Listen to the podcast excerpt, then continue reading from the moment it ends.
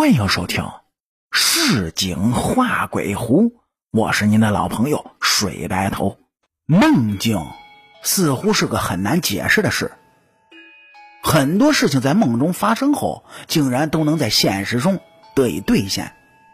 似乎阴阳两界在梦中更容易沟通。很多人被称为灵媒。这种人往往有很神奇的预知能力，甚至能够更好的跟阴性物质沟通。往往常人不能觉察的事儿，他能先一步知晓。大叔在家没？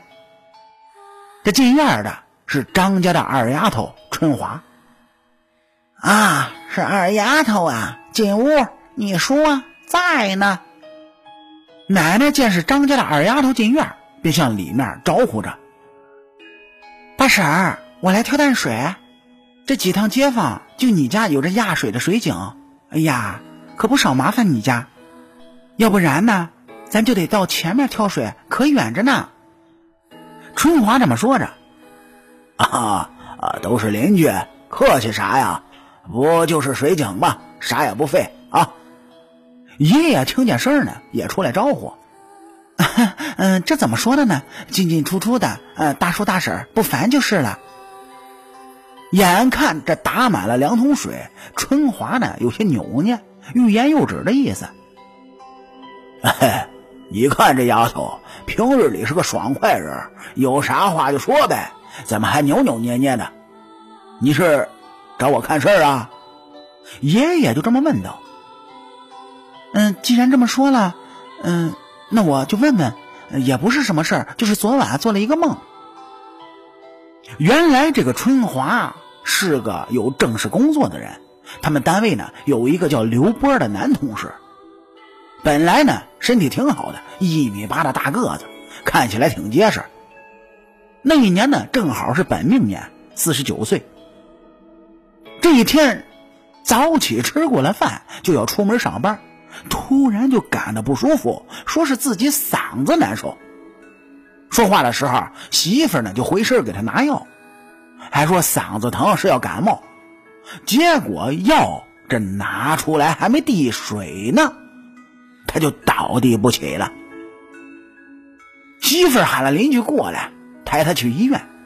到了医院就已经没气儿了，进行了半个小时的急救，是也没把人救过来。后来去帮忙的邻居就说，抬他的时候就感觉是死沉死沉的。这人死了就特别的沉，恐怕从家里刚出来就过去了。本来这个春华跟刘波呢是普通的同事关系，平时上班看见也就打个招呼，也不多话。不知怎么的，昨晚上呢，春华就梦见了他。刘波是突然来找春华，就说道：“啊，呃，我来求你一件事。”春华在梦里知道他已经去世了，但是呢也不害怕，心里还想：“你都死了，求我有什么事儿啊？”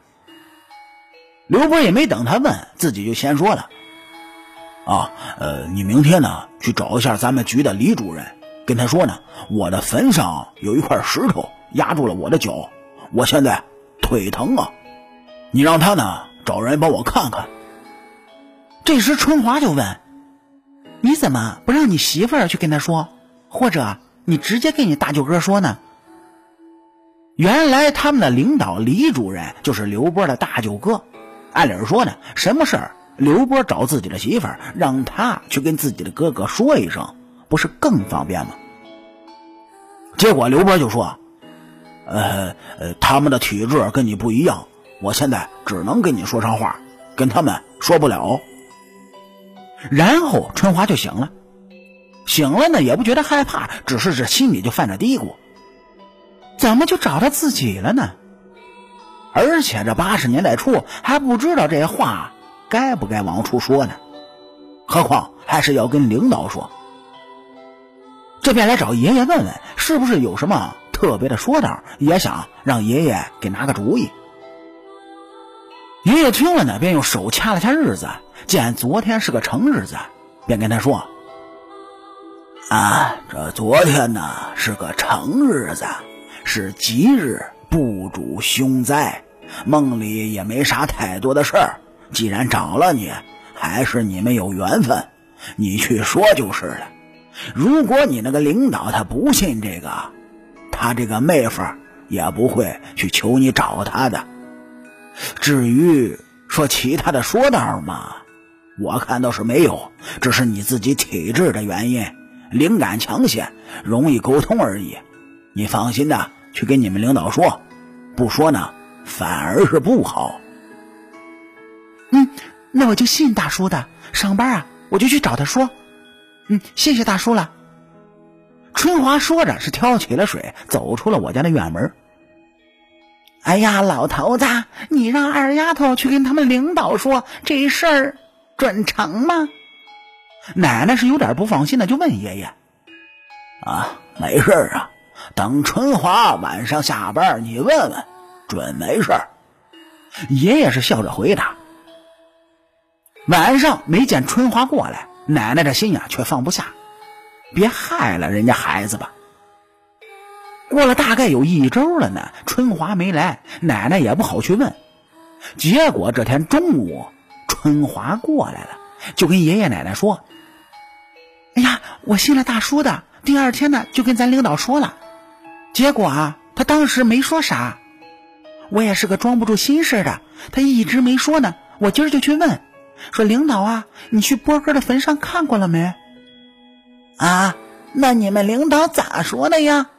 奶奶就这么问，咱领导说呀，迁坟了，那坟上果然压了一块石头，就在脚的下方。春华说着，又双手合十的念叨：“波哥呀，你的事我可办了，以后你得保佑我呀。”说完还引起爷爷奶奶一阵的发笑。所以有时候的梦，真的不只是梦。那您各位？